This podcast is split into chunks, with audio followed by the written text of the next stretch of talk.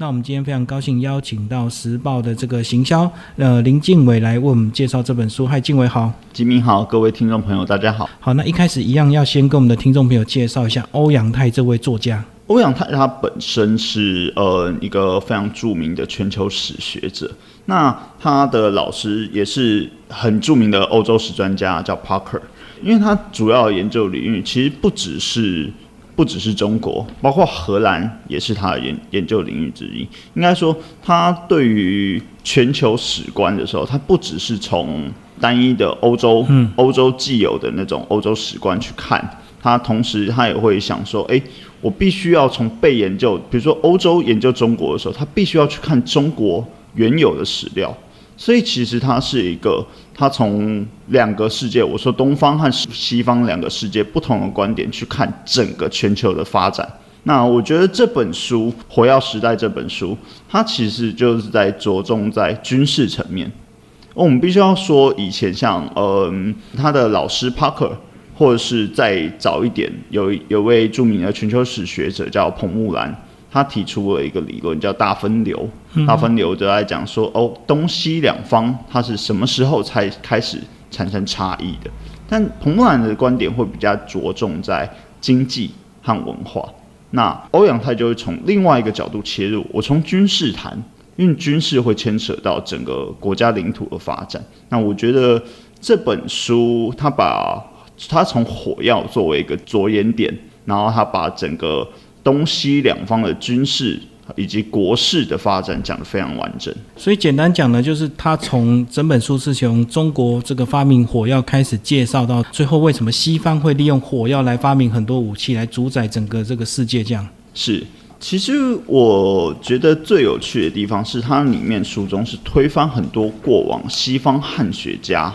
的既有认知，比如说我们会讲说。儒家、儒家文化、儒家思想影响中国很深，所以导致中国的武力好像很弱，就是儒家影响到科技的进步这样子一个迷失，就对。这是我们一个既有的想法。那这个东西通常会反映在我们在陈述哪个朝代的时候呢？当我们在陈述宋朝，我们常常会说，呃，宋朝国力太弱，就是去对付外侮的时候，怎么打仗怎么输。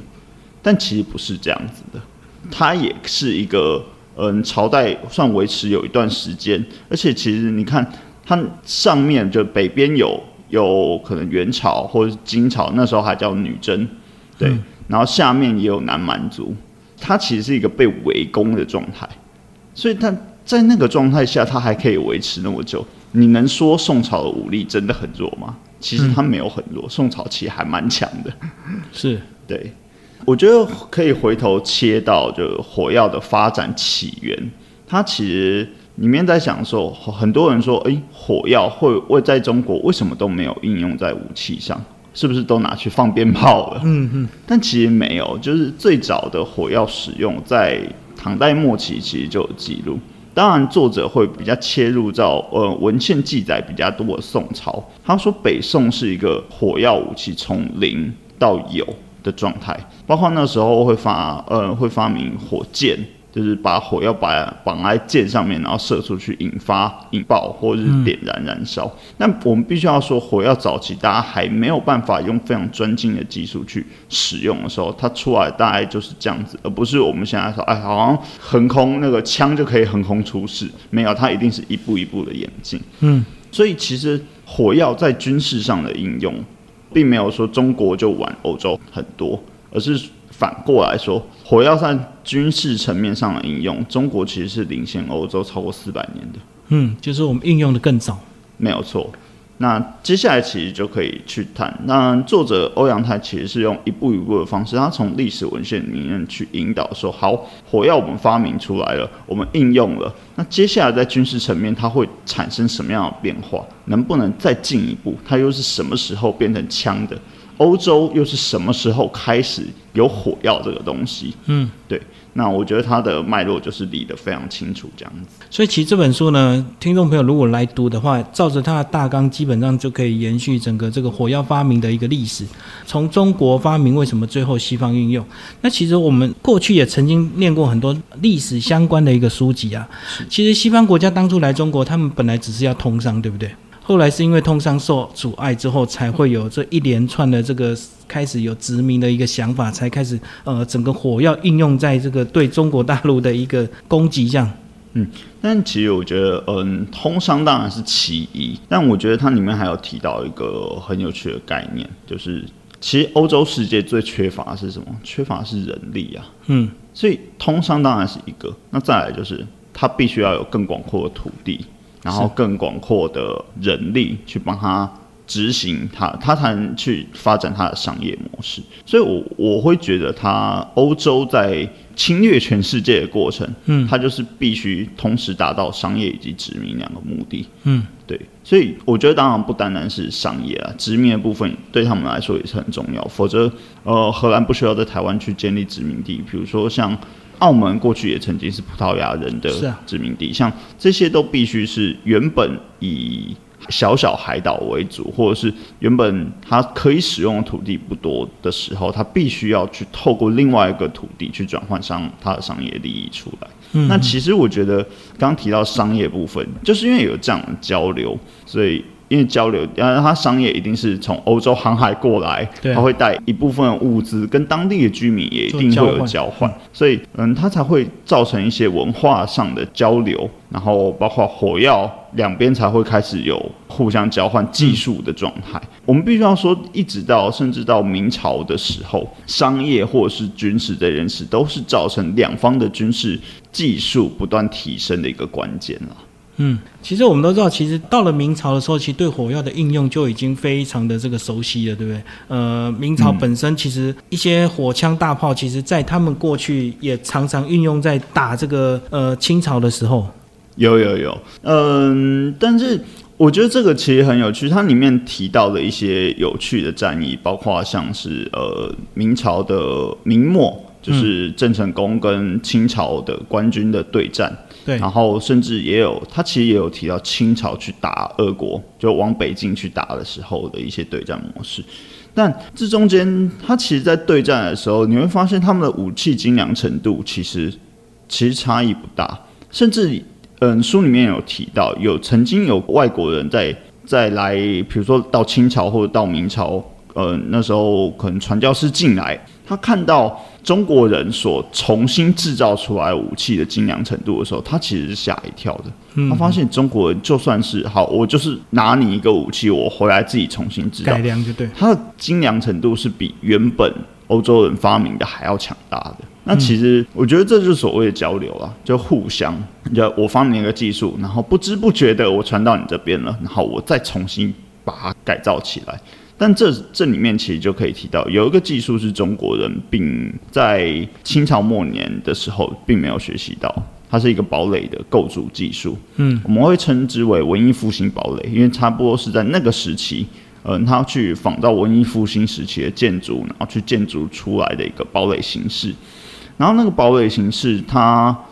其实应用到了大量的几何学计算。那这样子的防御公式，它有几个好处，比如说，它可以让你的城堡是没有死角的，没有攻击的死角的。然后这样子你在防守的时候就会强化很多，你可以用比较少的人力去做到最完整的防守。那这个技术其实，在明朝末年或者是我说清朝初期的时候，中国人其实并没有发明这些东西，甚至也没有发现欧洲开始应用，所以他在攻击这样堡垒的时候是非常吃力，他必须要用十倍以上兵力才能打掉，甚至最后只能用围城，围城就围住你，然后你你防守再强，你还是得投降。所以其实这个地方就可以看出，嗯、中国和欧洲在发展上还是有一些差异性。所以这样子会从这个一开始哦，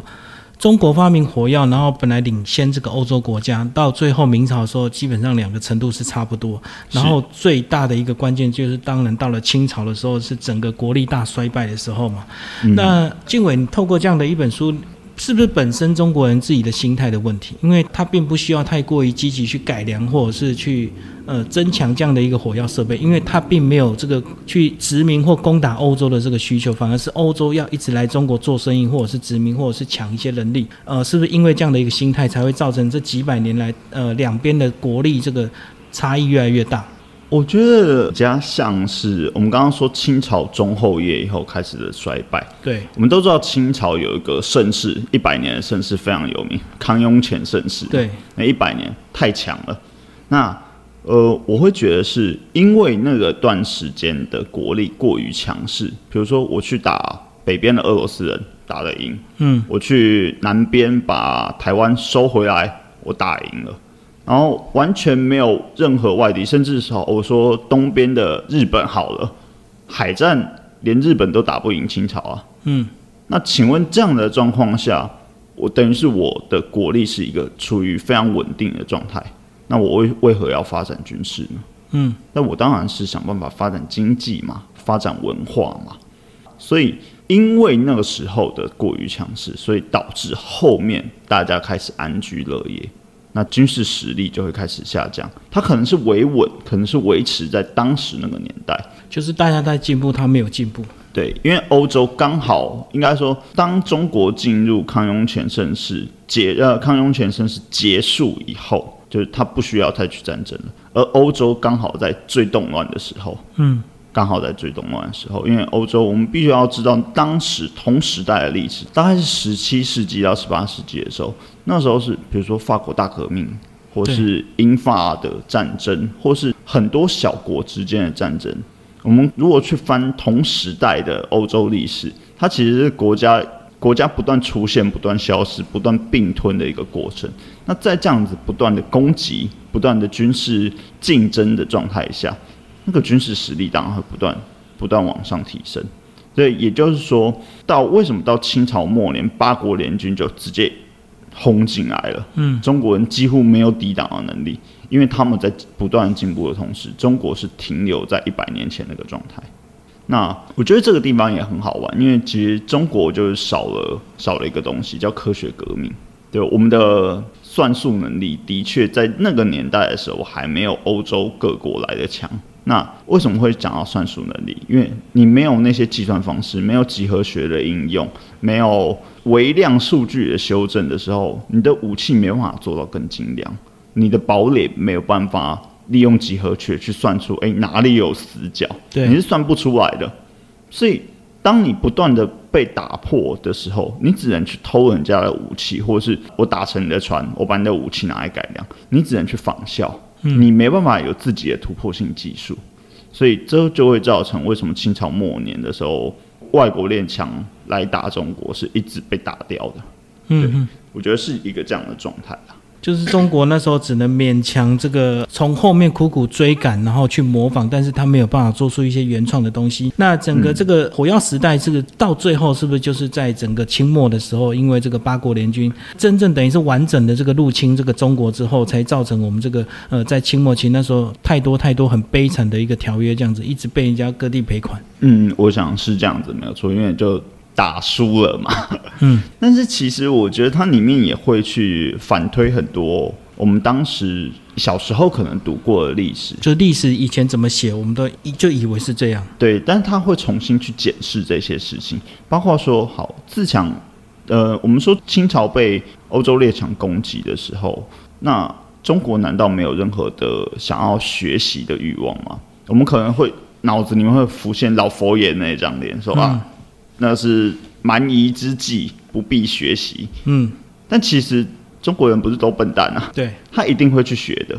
他一定会去学的。包括自强运动，你说自强运动有没有效？有，但是他们可能没有办法来得及在那么短的时间去追上欧洲的技术。包括其实书里面也有也有放一张图片，是在讲。嗯，当时欧洲跟中国在对战的时候的一张海战图，然后那个海战图片里面是，嗯，就有显示说，好，那时候欧洲的船舰大概是什么样子，好，中国船舰的规格大概是什么样子，他们使用的战法是什么？那我们必须要说，就是因为其中有一段时间是大家太轻松了。所以就变成说，战法无论在战法或者是船舰使用上，都无法跟上欧洲的技术。对，那我觉得这个书其实蛮有趣的，就是重新重新把我们以前知道的历史，他用另外一个更多文献的叙述方式去重塑这段历史，让你了解说，诶，当初我们可能看到的是一个事件，比如说甲午战争，对，好，我们只知道谁打赢了，谁打输了。但他这个地方就是重新用好，我们的技术有哪些，对方的技术有哪些，我们为什么会输掉这场仗？那为什么中国是真的都不想改革吗？其实没有，就是他会去推翻一些我们以前的既有认知或者是偏见。对，他会去用这种方式重新做陈述，甚至其实他在最后的附录也有这个非常清楚的一个分歧表，其实就是在早期这个中国火药时代到最后，其实到了大分流时代，就是整个国力大衰败的一个时刻，对不对？嗯，没有错，他会把每一个时间点都讲得很清楚。比如说一开始火药虎其实在什么时候出现的，它这里就标注了大概在西元十世纪，在西元九百多年的时候，对，然后。那欧洲又是什么时候开始出现啊？它在西元十四世纪，所以其实中国是完全提早它四百年去发展这件事。那当然，嗯，它里面有讲到一些有趣的现象，比如说火枪这个东西，我们从一开始的我们说火箭到火枪，嗯，那火枪的研发其实在北宋就出现了，呃，北宋南宋的时候就已经出现了。那他这个时候又会想说。那为什么欧洲发展的好像比我们快速？它落后四百年，那为什么它后面武器变得越来越强？对，有可能是因为我们先把火枪的技术发展出来，所以欧洲不需要从头开始，它不需要去发明什么火箭，它可以直接从枪然后进化到炮，等于是我们先帮他们走过这段历史，所以他是从很多不同的脉络、时间点去讲授好中欧。两边到底是怎么发展这件事？呃，是不是还有一个比较根本的原因是说，因为欧洲可能他们相对每个国家都相对比较小，所以他们有一些生存的压力。那以中国当时的状况是，中国比如说是元朝或者是明朝，在当时它是最大的，所以它周边很多或许是蛮夷之邦，可是也并没有对他们造成太大的威胁，对不对？其实我觉得这个东西就要从整整个历史来看，中国大一统帝国到底可以维持多久？我们说第一个皇帝是秦始皇，嗯，那后面又会发生，我们会看到在汉朝末年也是很乱啊，对，西汉、东汉、三国这些我们都可以从历史看到，然后后来再回归，再变成隋朝，所以其实中国历史也是这样分分合合，只是到了清朝，我们必须要说元明清这时候，它其实慢慢有大一统的状态，对。那大一统的状态等于所有地区在你的掌握中的时候，它的局部动乱有，但是它没有办法去，没有办法有大量的、大量的小的国家慢慢兴起。我们必须说，说这就是一个所谓的中央集权制度。你所有的资源都集中到中央的时候，即便小国想要兴起，我想要反抗你，他没有足够的资源。但欧洲它一开始就是很多小国，对。很多小国就是不是大一统的状态的时候，就是哎，我收我的资源，你收你的资源，大家资源差不多就可以开始打了。那中国的发展方向是不一样的，所以它其实就呃在书里面也有提到，这样子的大一统制度有好处有坏处。好处就是我如果有心要发展，我可以比你快，因为资源都在我手上。对。但如果我真的没有要我我没有心要发展军事的，他就是放掉，所以他的。衰退速度也会比人家更快，因为你你的资源长在手上，只是你不去操作，不去不去让它进化。那其他小的，比如说你国家里面有别的不同意见的人，他想要让它进化，但是他没有资源，所以他反而去限制了它的发展。嗯嗯，我觉得这是非常有趣的一件事。那以这本书的这个角度来讲，这个它适合一般读者来读吗？呃，我觉得对于一般你喜欢历史，或是对于我觉得像是你喜欢历史的人，这是蛮适合的一本书。它可以用另外一个角度去帮你爬出历史的脉络。嗯，但它的文字其实也不会到真的说太过于难读，它是非常巨细靡遗的把每个细节都切清楚的。我觉得这本书其实无论是大众或是学术界，甚至其实它对学术界来说是非常有价值的一本书。是它里面光是最后的附录就收了五十六十页。哦，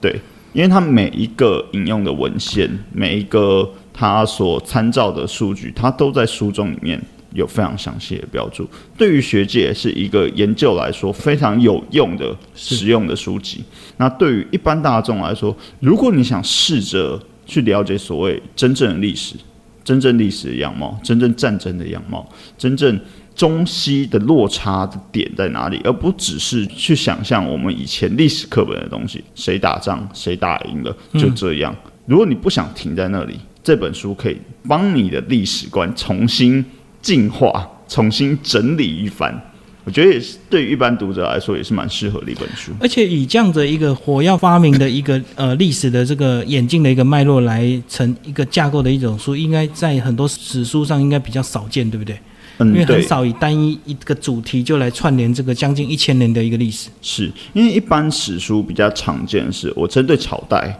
针对人物，或者是针对一个短的战役，就针对单一战役的输也是有可能的。所以说，我觉得欧阳太厉害的地方就在于这个地方，他把一千年的历史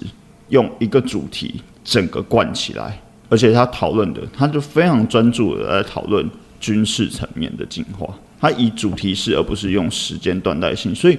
他可以从火药发展的初期到末期全部都看见。然后他也说到火药时代，它这里着重的是黑火药。嗯，因为其实现现代来说，我们使用的是无烟火药，或者是嗯塑 C4 塑胶炸弹那样子的，它不是会不需要用到 TNT，不需要用到那些会发烟的火药。那这个东西为什么他会说是十九世纪之后是火药时代的终结，就是黑火药时代的终结？黑火药结束，嗯，对，因为我觉得这里面也也也有一个非常有趣的例子啊。他说，如果你你不改用无烟火药，其实你在战争里面你变弱势。很简单，人家开枪不会冒烟，你开一枪烟冒得到处都是，而不是所有敌人都知道你的位置了吗？嗯，所以因为无烟火药诞生，所以黑火药时代必须终结。大家要不断地在军军事上进化。好，那最后静伟来帮我们总结一下《火药时代》这本书、哦，因为在你们这个当月的时候，其实同时又出了这个呃欧阳泰的另外一本著作，叫做《决战热兰遮》。那这本书其实好像两本书是有一些关联性，对不对？来跟我们稍微介绍一下吧。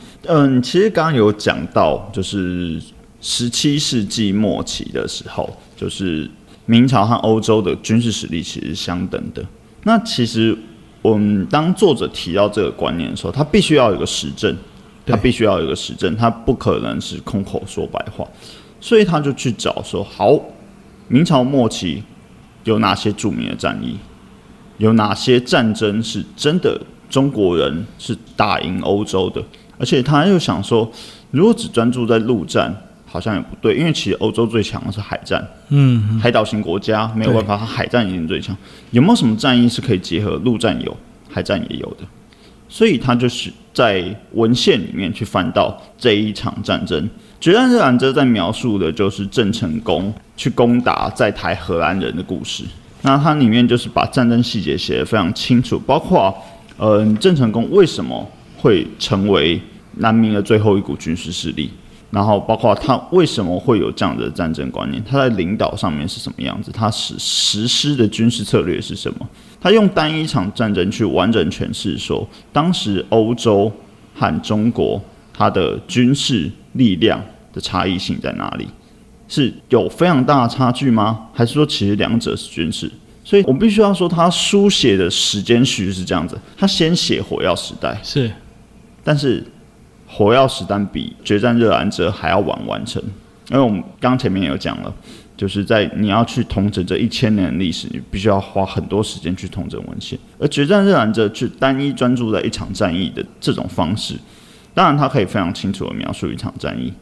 对，所以这本书也可以去，等于是决战热兰遮可以去印证火药时代里面所提到的那个，呃，十七世纪末期欧洲和中国的军事在同等力量上的这个他所说的这句话是可以被印证的。就是精选出这场战役来证明他这个火药时代在里面所描述的这个十七世纪，其实中国人的这个国力跟这个欧洲国家是相差不多的，差距并没有很大，最大的差距就是到清清朝的中后期才会差距那么大。是哦、所以等于是他单独又把《决战热兰遮》写成一本跟火药时代一样厚的书、哦。那既然写的这个年代比较少，相对的这个细节就更多，就对了。没有错。嗯，所以呢，呃，欢迎听众朋友明天呢继续锁定我们的节目，我们继续邀请这个静伟来为我们介绍这个决战热兰遮，就是郑成功当初为什么会来台湾打荷兰，那他到底是用什么方式、什么武器来打赢荷兰人？今天节目到这边，谢谢。谢谢听众朋友。